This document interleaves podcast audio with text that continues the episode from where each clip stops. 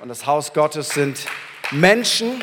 Das Haus Gottes ist nie ein Gebäude, aber manchmal hilft ein Gebäude, weil unsere Vision ist, und ich möchte das einfach wiederholen, und es ist total simpel, unsere Vision ist, Jesus kennen, Glauben leben, Menschen lieben und Hoffnung bringen, ist egal, wo wir sind. Und das ist letztendlich mein Herz für sein Haus. Wir wollen, dass Menschen Jesus kennenlernen. Wir wollen unseren Glauben aktiv leben. Wir wollen Menschen lieben. Ist egal, woher sie kommen. Ist egal, wo sie stehen. Und ist egal, wo wir sind. Wir wollen Hoffnung bringen. Und das fasst letztendlich mein Herz für sein Haus zusammen. Es geht immer wieder um unser Herz, dass unser Herz nicht weggaloppiert irgendwo hin und dass irgendwelche fremden Götter oder manchmal auch Dinge, die wichtig sind, aber die nicht die Nummer eins in unserem Leben sein sollten. Das ganze Leben ist ein Kampf um unser Herz. Deswegen heißt es in den Sprüchen, mehr als alles andere Pass auf dein Herz auf, weil das Herz geht so leicht Abwege. Das Herz findet so leicht zweitrangige Dinge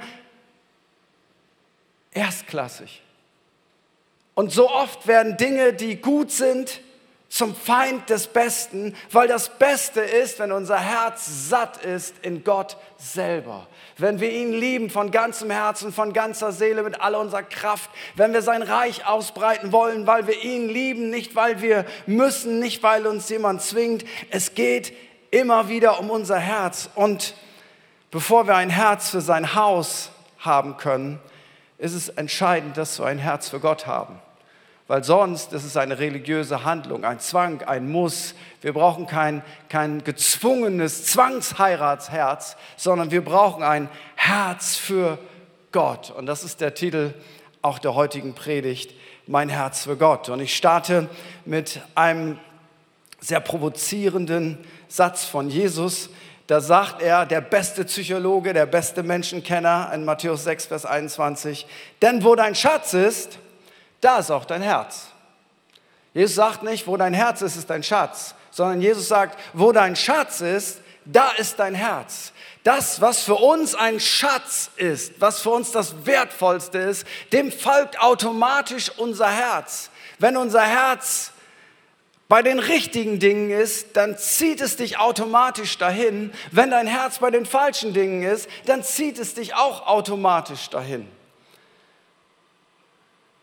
Seit vielen, vielen Jahren erlebe ich das als Teil meiner Lebensberufung, dass ich persönlich, dass meine Familie, dass die Kirche, in der ich jeweils bin, das sind, ist in der Regel nur eine Kirche, in meinem ganzen Leben waren es nur zwei Kirchen, dass Gott den Auftrag gibt, ich möchte, dass ihr Gefäße baut, dass neue Kirchen entstehen.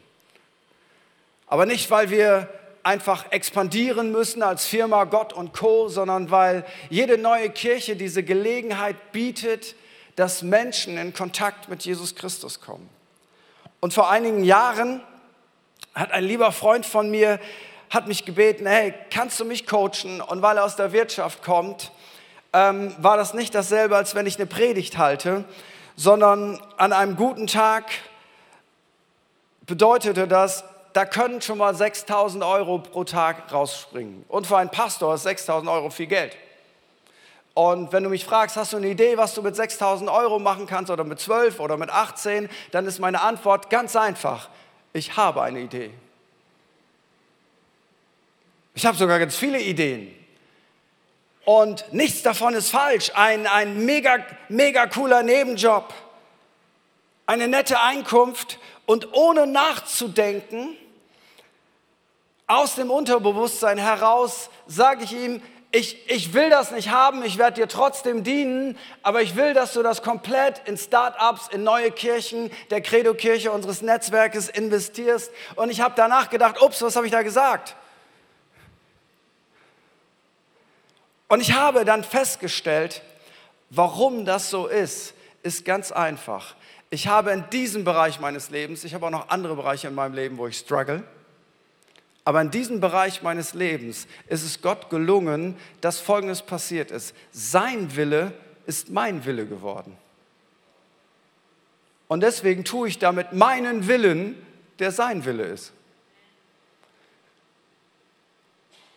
Und es war kein Opfer, es wäre auch keine Sünde gewesen, das nicht zu tun. Gar keine, 0,0, es wäre alles in Ordnung gewesen. aber ich habe gemerkt, sein Herz in diesem Bereich meines Lebens ist mein Herz geworden und deswegen ist mein Wille sein Wille. Und weißt du was? Wenn Gott das gelingt, dass sein Wille dein Wille ist, dann hast du eigentlich fast das Ziel der Jüngerschaft erreicht. Wenn sein Wille dein Wille ist, weil dein Herz so nahe bei Gott ist, dass das, was er sich wünscht, genau das ist, was du dir wünschst. Und vielleicht ist das auch so zu verstehen, ähm, Psalm 37, Vers 14, habe deine Lust am Herrn. Und Lust ist etwas ganz anderes als muss. Der Psalmist sagt hier nicht, habe deinen Frust am Herrn und folge ihm nach mit einem Zitronengesicht, mit einem Gefühl, es wäre viel besser ohne ihn, aber wer will schon ewig verloren gehen? Also bin ich irgendwie mit Gott unterwegs und erfülle noch pro forma so ein paar Sachen, sondern der Psalmist sagt, es ist möglich, seine Lust zu haben am Herrn. Das heißt, dass, dass Gott in uns Freude auslöst, dass Gott in uns Begeisterung auslöst, dass, dass das, was er sich wünscht, dass wir uns das wünschen. Und weißt du was, wenn du auf dem Level bist, dann sagt der Psalmist, dann wird er dir geben, was dein Herz begehrt. Und manchmal habe ich das Gefühl, Gott kann uns nicht geben, was unser Herz begehrt, weil unsere Lust ist nicht am Herrn, sondern unsere Lust ist bei den Dingen dieser Welt. Unsere Lust ist ähnlich wie die des Nachbarn. Ein, eine Karriere, ein cooleres Auto, äh, mehr Kohle, noch einen besseren Urlaub und all diese Dinge gehören zum Leben. Nichts ist falsch an einem guten Urlaub. Nichts ist falsch an einem guten Auto. Und ich bete sogar für dich, dass du ein Auto hast, wo du nicht vorher beten musst, bevor du einsteigst. Weil solche Autos kenne ich auch. Meine Familie, ah, gut, unsere Kinder waren noch klein, die kennen solche Autos, weil wenn du Kirche gründest, äh, am Anfang, dann hast du solche Autos. Und dann musst du immer Öl dabei haben und Gebet dabei haben. Und bevor du das Ding anmachst, Öl aus Jerusalem drüber schütten und nochmal Gebet und nochmal auf die WhatsApp-Gruppe, die es damals gar nicht gab. Liebe Älteste, betet für mich, ich will Auto fahren. Seitdem bin ich ADAC-Mitglied. Weil Matthäus 13 und diese, ganze Parabel von unserem Herzen, von unserem Ackerboden, 13, 18 bis 23 zitiere nur, sagt, dein Herz ist ein Ackerboden. Dein Herz ist nicht nur ein Herz. Und dieser Ackerboden, der, der muss ständig bearbeitet werden, weil der Same des Wortes Gottes ist immer gut.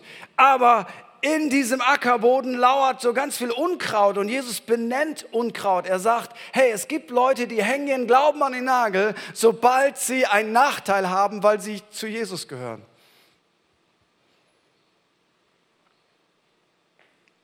Ärger, Druck, Kompromisse. Gott hat meine Gebete nicht erhört. Ich habe nicht das bekommen, was ich mir vorgestellt habe. Irgendeinen Preis, den man bezahlt dafür, dass man zu Jesus gehört. Nee, danke, so habe ich mir das nicht vorgestellt. Zack, weg. Die Sorgen des Lebens. Ey, ganz ehrlich, wer ist nicht davon herausgefordert, von den Sorgen des Lebens? Hä? Rechnungen bezahlen sich nicht, weil du sonntags die Hände hebst, da muss reales Geld her. Beziehungsherausforderungen, oh, die Kinder, die Pubertät, die erwachsenen Kinder oder die Kinder sagen, meine Eltern, die, meine Großeltern, was machen die? Der Chef, der Nachbar, die Firma, die Bundesregierung.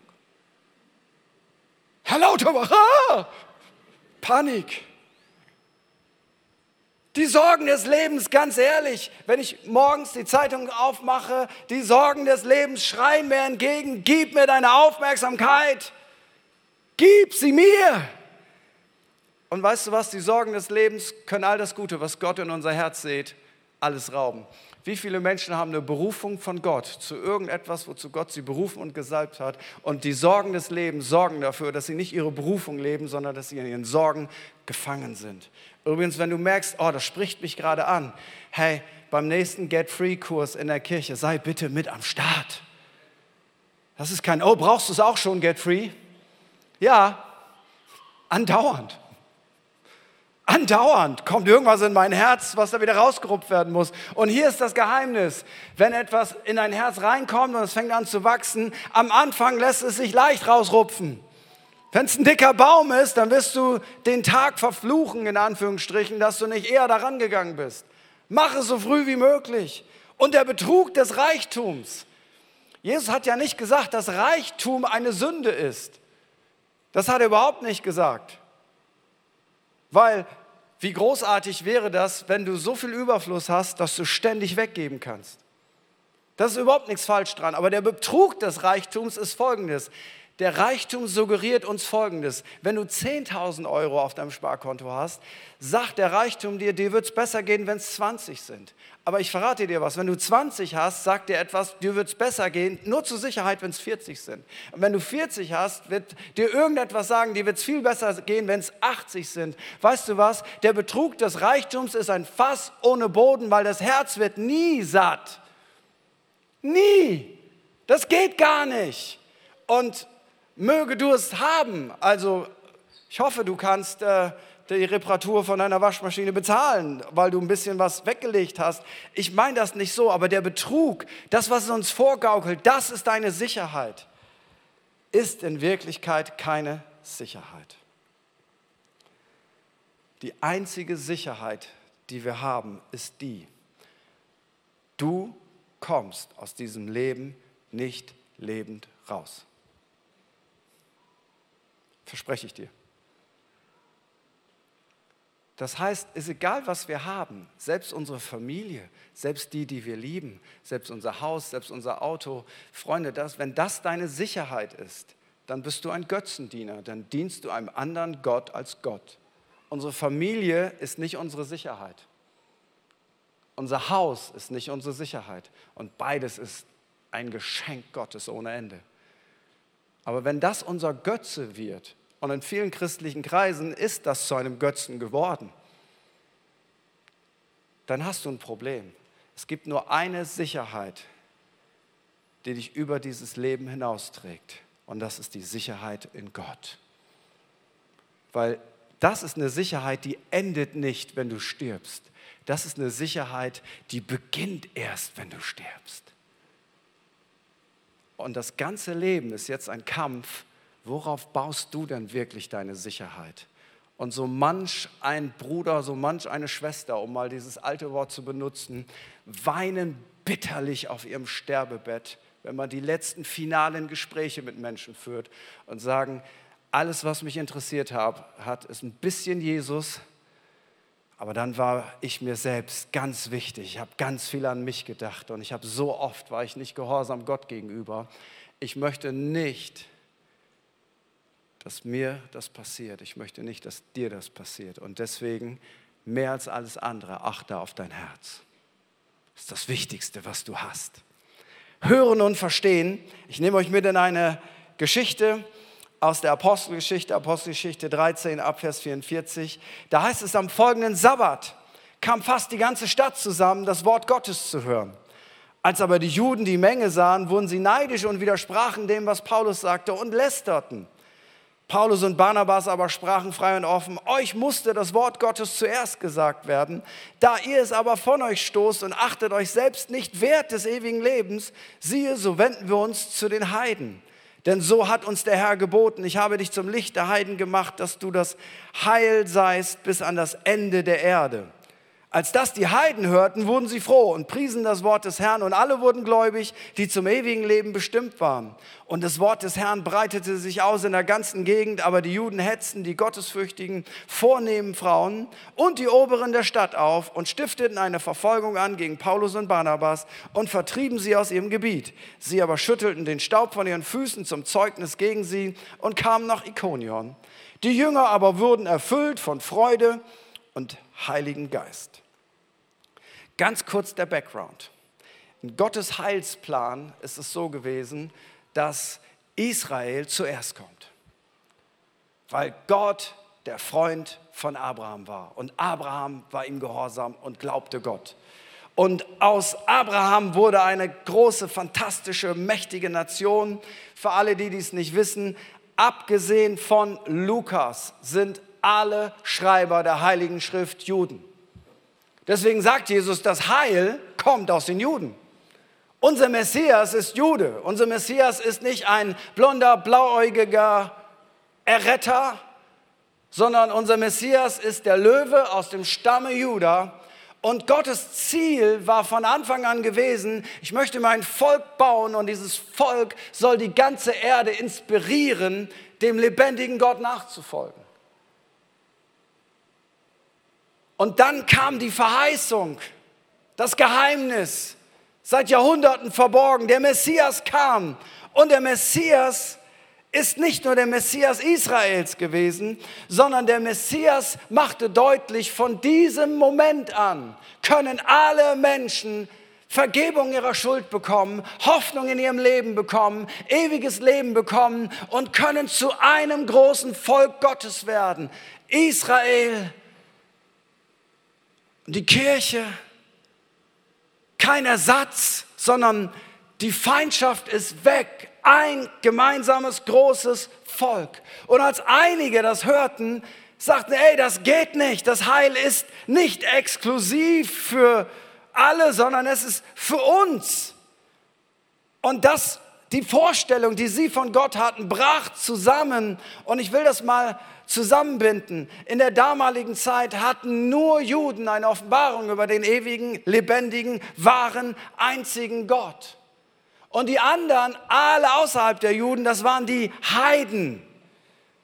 Das waren die Nationen, so könnte man das übersetzen. Das heißt, von Geburt aus bist du ein Heide, eine Heidin um das mal zu übersetzen. Das benutzt heute keiner mehr, aber das findest du in ganz vielen Bibelübersetzungen. Das heißt, von Geburt an hast du keinen Zugang zu Gott. Von Geburt an gehörst du nicht zu einem Volk, das, das dem wahren Gott dient. Und die, die Heiden in dieser Stadt, das wären wir gewesen, als sie hörten, dass Paulus sagte, nein, nein, nein, das Heil, Gott zu kennen, ist nicht mehr exklusiv für eine Volksgruppe, sondern das Heil ist für alle.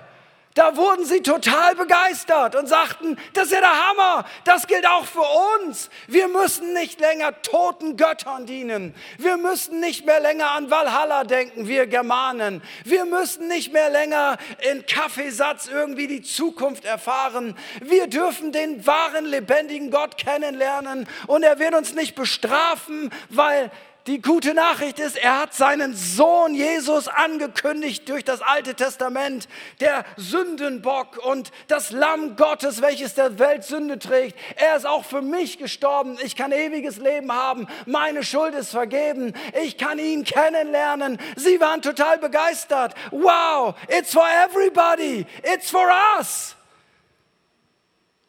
Und in dem Maße, wie sie begeistert waren, waren die anderen nicht begeistert. Die bevorzugte Position und der Einfluss war weg, die Selbstverwirklichung war weg. Und Paulus und Barnabas erklären ihnen, zuerst musste euch die Botschaft Gottes verkündet werden, weil wenn du die Bibel liest, musst du Folgendes verstehen. Zuerst wendet sich Gott an Israel. Grundsätzlich. Wenn Paulus in eine Stadt hineinkam, ging er erst in die Synagoge. Warum? Weil zuerst Israel, weil Gott treu ist. Das wird sich auch heute nicht ändern. Gott ist treu, auch wenn wir untreu sind. Er sagte, zuerst musstet ihr das hören. Ihr seid privilegiert, erwählt. Aber wenn ihr das zurückweist und dass ihr nicht denkt, dass ihr würdig seid, das ewige Leben zu bekommen, dann wenden wir uns jetzt an die Heiden, weil wir haben einen Auftrag von Gott. Er hat uns zu einem Licht für alle Völker gemacht. Für alle Völker.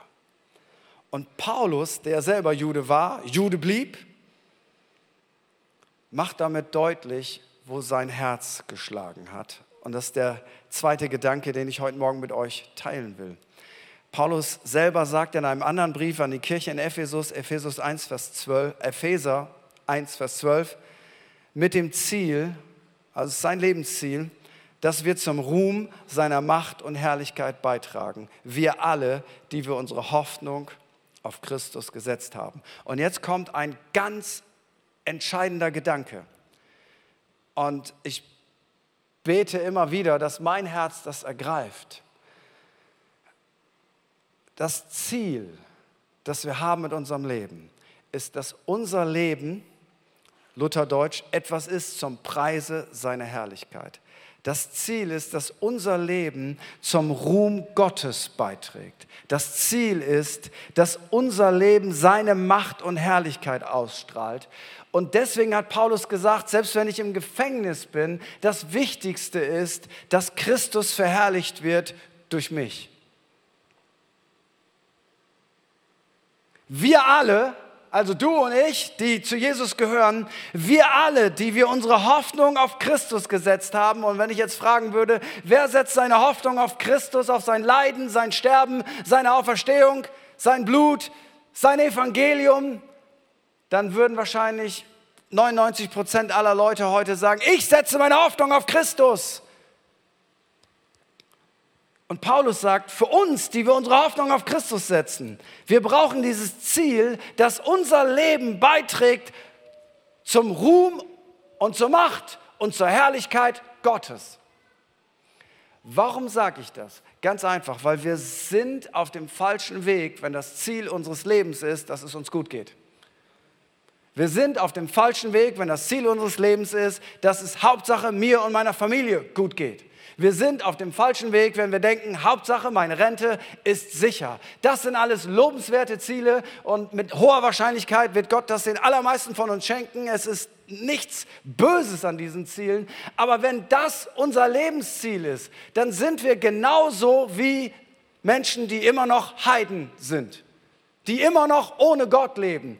Unser Ziel ist ein komplett anderes, weil die Bibel sagt, die, die zu Christus gehören, sind mit Christus gestorben, sind mit Christus begraben und sind mit Christus auferstanden zu einer neuen Art von Leben. Wir gehören nicht mehr auf diese Erde. Wir leben jetzt, ob wir im Gefängnis sind oder ob wir in der Firma sind, ob wir im Whirlpool sind oder ob wir uns die Dusche gerade nicht leisten können. Wir leben nicht mehr länger für uns, wir leben zur Verherrlichung Gottes.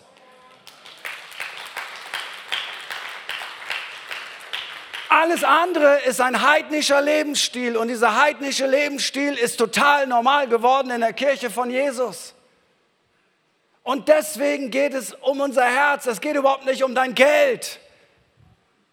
Nicht mal ansatzweise. Bevor wir ein Herz für Gottes Haus haben können, brauchen wir ein Herz für Gott. In unserem Herzen muss etwas Neues gepflügt werden. Aber wenn unser Herz und alle unsere Herzen begeben sich auf Abwege. Ich bin über 30 Jahren ein Nachfolger von Jesus. Wenn ich jetzt behaupten würde, weißt du was, seit über 30 Jahren, alles, was ich tue, dient zur Ehre Gottes, dann würde ich lügen. Viele dumme Entscheidungen, viele dumme Sätze, viele dumme Worte, viele Unsicherheiten, viele Komplexe, wie auch immer. Aber ich habe eins festgestellt.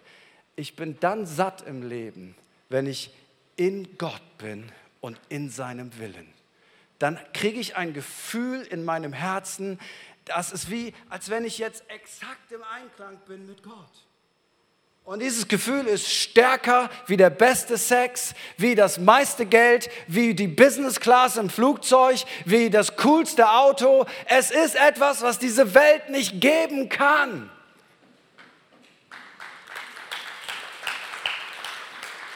Aber wann immer ich davon entfernt bin, braucht meine Seele Trösterchen. Und diese Trösterchen nennt die Bibel Sünde. Sagt, ja komm, ess mich, dann bist du glücklich. Bin ich noch nie gewesen. Komm, besitz mich, dann bist du glücklich. Komm, hab den One-Night-Stand, dann bist du glücklich.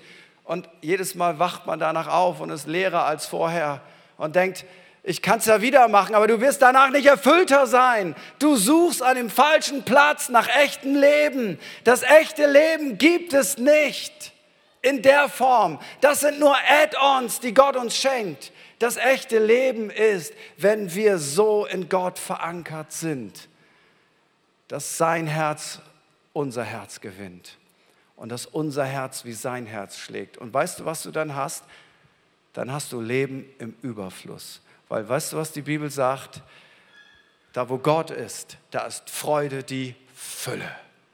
Das, was wir suchen, von außen zu, zu bekommen, um von innen Freude zu bekommen, sagt Gott, da, wo ich bin, ist Freude die Fülle. Es kommt von innen und dann sprudelt das nach außen. Das ist die eigentliche Challenge. Und wer das versteht, der fängt an, Folgendes zu tun. Selbst die, die emotional nicht die enthusiastischsten sind. Als Paulus zum Glauben kommt, ein Verfolger von Christen, ein, ein Hasser, heißt es, der, der uns einst verfolgte, verkündigt jetzt den Glauben, den er einst zu vernichten suchte. Leute, wow, und sie verherrlichten Gott um meinetwillen. Paulus erzählt sein Zeugnis, hat gesagt, ich wollte Christen ins Gefängnis bringen, ich habe sie gehasst. Das waren die Sektierer, das waren die Bösen. Und weil Bosheit bestraft werden muss, auch wenn es nicht kriminell ist, weil sie was Falsches glauben, ich bringe sie in den Knast. Und als Stephanus gestorben ist, da habe ich gesagt, jawohl, das hat er verdient. Der, der sowas sagt, der muss sterben. Das war Paulus. Und als die Leute hörten, wie er jetzt ist, dass er der, den er verfolgt hat, dass er den jetzt verkündigt, da sagten alle, wow, Gott, wir beten dich an, dass du sowas machen kannst.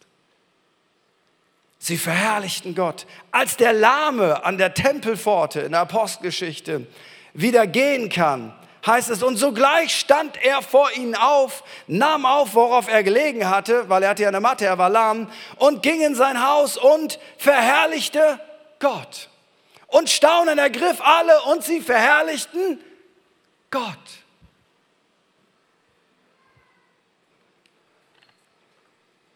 Als Jesus eine von einem bösen Geist geplagte und erkrankte Frau heilt, heißt es, und er legte ihr die Hände auf und sofort wurde sie gerade und verherrlichte Gott.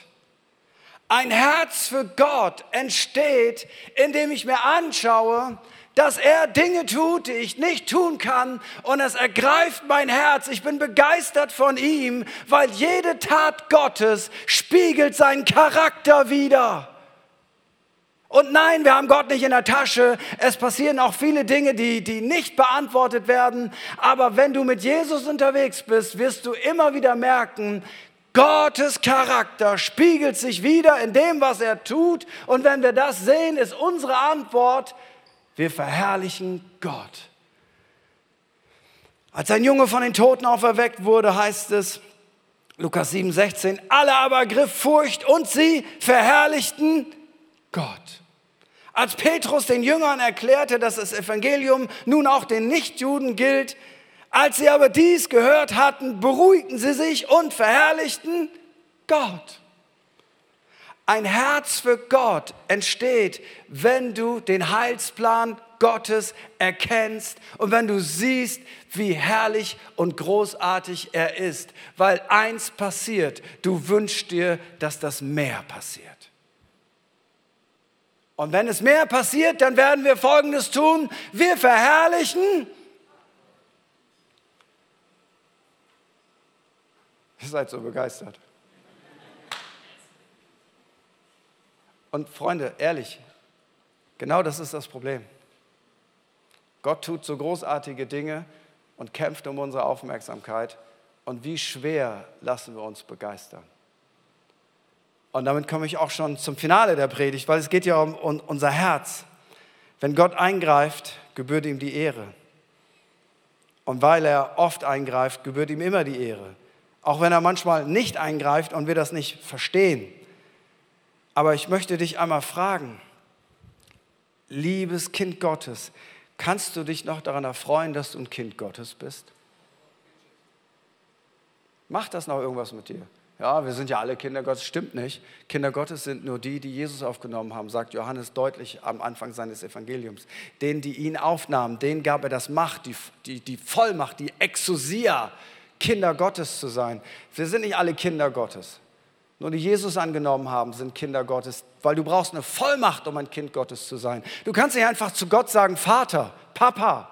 Was fällt dir ein, den König aller Könige Papa zu nennen? Ja, aber wenn du sein Kind bist, dann kannst du das tun. Du brauchst eine Vollmacht, sein Kind zu sein. Was für ein Geschenk. Ja, die Sorgen des Lebens sind nicht easy. Ja, die Herausforderungen des Lebens sind nicht immer leicht. Nein, manchmal verstehen wir Gott auch nicht. Aber weißt du was?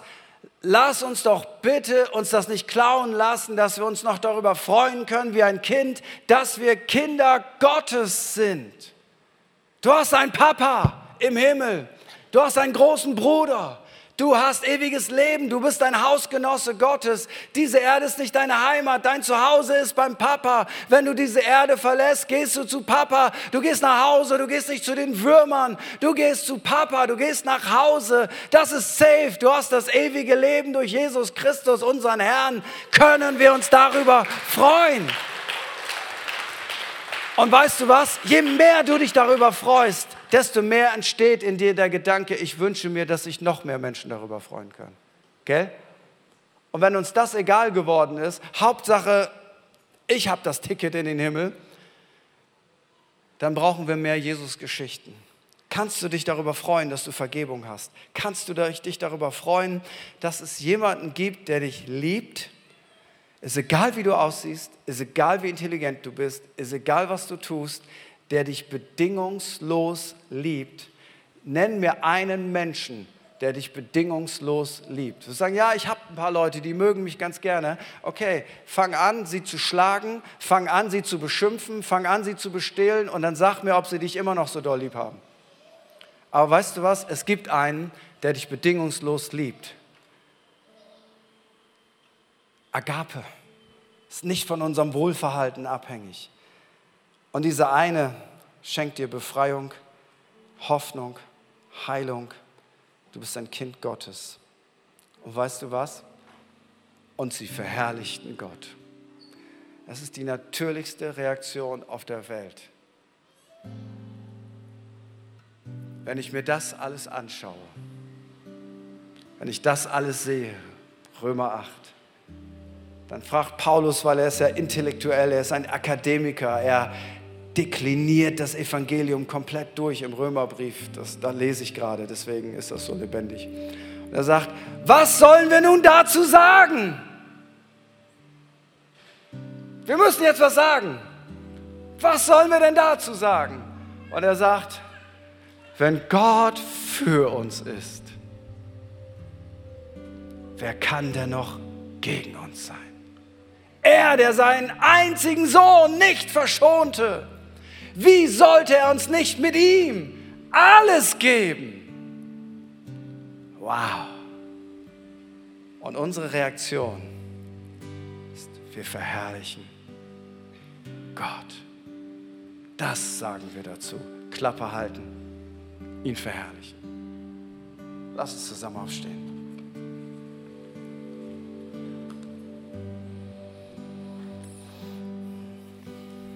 Und bevor wir jetzt bewusst noch einmal Gott verherrlichen, möchte ich dir hier vor Ort und auch all den Menschen, die online zugeschaut haben, noch zuschauen, zeitversetzt schauen, herzliche Grüße in die Küche, ins Auto, ins Wohnzimmer, wo auch immer du schaust. Möchte ich dir die wichtigste Frage stellen, die man dir überhaupt stellen kann. Eine Frage, die für deine Zukunft entscheidend ist. Nein, es ist nicht die Rentenfrage.